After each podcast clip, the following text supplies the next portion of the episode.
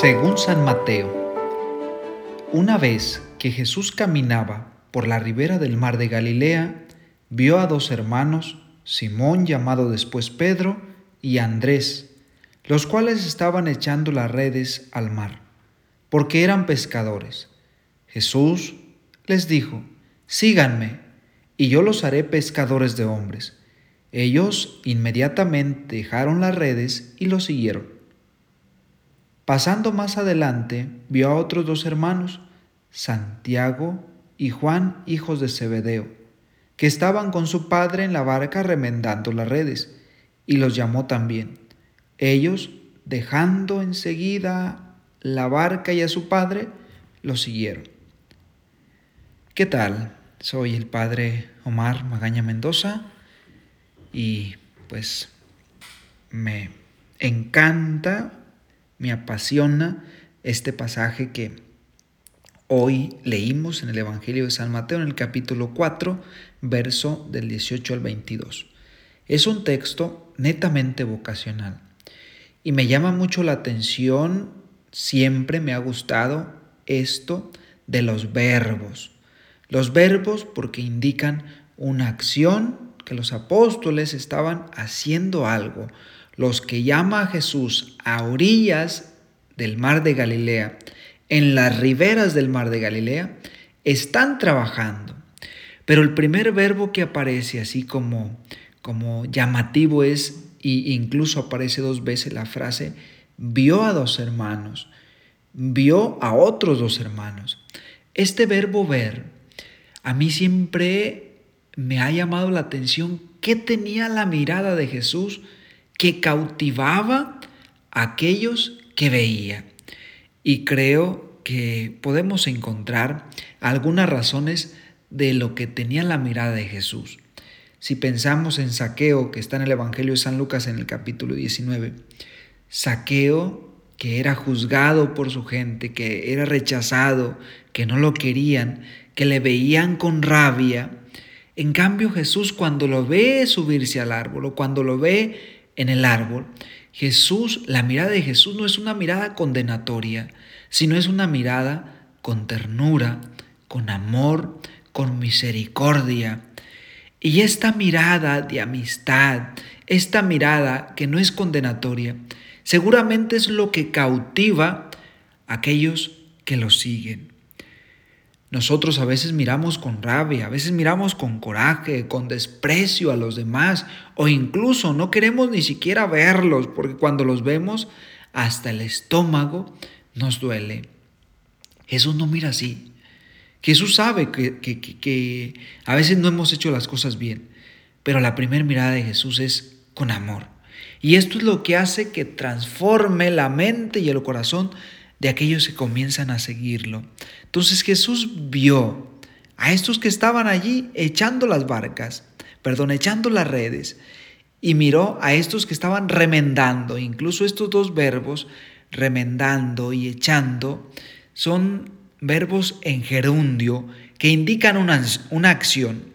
Por tanto, los apóstoles estaban trabajando, estaban haciendo algo. ¿Y esto qué nos dice a nosotros? Estos verbos en gerundio. Que Jesús llama a gente que le gusta trabajar, a gente que está haciendo algo, que está en sus cosas cotidianas. Y seguramente también Jesús te llama a ti y me llama a mí. En ocasiones decimos no tener tiempo para Dios porque tenemos trabajo, porque estamos haciendo alguna cosa, tenemos compromisos. Pues Jesús así llamó a sus apóstoles trabajando allí, echando las redes, remendando las redes, estaban haciendo algo. Los verbos indican una acción. Dicen que las personas que son flojas ni siquiera con el diablo encontrarán trabajo, porque aquel que, que, se dedica a hacer mal, pues también tiene que echarle ganas y tiene que trabajar y ponerse las pilas. Dios nos llama en medio de nuestras actividades a responderle, a trabajar, a dar un plus. Y el siguiente y último verbo que a mí me llama la atención dentro de este pasaje es el verbo síganme. O sea, este seguir a Jesús e, es un verbo imperativo, síganme. No es si quieres seguirlo cuando quieras o cuando pase el tiempo, es hoy, hoy síganme. Es, es, es un mandato de Jesús seguirlo. ¿Por qué es un mandato? Porque seguir a Cristo, a veces decimos, seguir a Cristo es lo mejor que me ha pasado, pero seguir a Cristo en realidad es lo mejor que puede haber, porque la persona que sigue a Jesús va a seguir sus pasos, no va a ser una persona conflictiva, no va a ser una persona agresiva, va a ser una persona misericordiosa, que ama, que respeta, que promueve la paz, que promueve la justicia, que ayuda, que levanta a aquel que lo necesita. Entonces, por esto seguir a Cristo es lo mejor que puede sucedernos, porque nuestra persona tiene que cambiar si está actuando mal. Es el camino, la verdad y la vida que nos lleva al Padre. Ese es Jesús. Y por eso el verbo síganme en imperativo nos invita y nos exige, no nos da opción, a seguirlo ya, hoy. Reflexionemos, ¿qué estoy haciendo yo para seguir a Jesús? O si mis, mis actitudes demuestran que estoy siguiendo a Cristo. Que Dios te bendiga, bendiga pues este, este mes que vamos a iniciar. Agradecemos a Dios por todo lo que nos ha regalado a lo largo de este mes de noviembre, hoy que lo estamos terminando.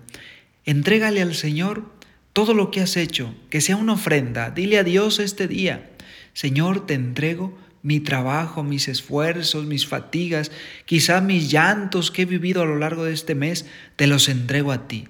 Que sea una oblación, que sea una ofrenda, que sea una oración y ofrécela por algo que tú quieras, por algo. Ofrécela a Dios para que este mes que vamos a comenzar de diciembre, que es un mes muy bonito y que se nos invita a nosotros a vivir en familia, ofréceselo a Él para que lo vivas de la mejor manera, sobre todo siendo feliz con aquellos que te rodean. Soy el Padre Omar, esto fue Jesús para Millennials.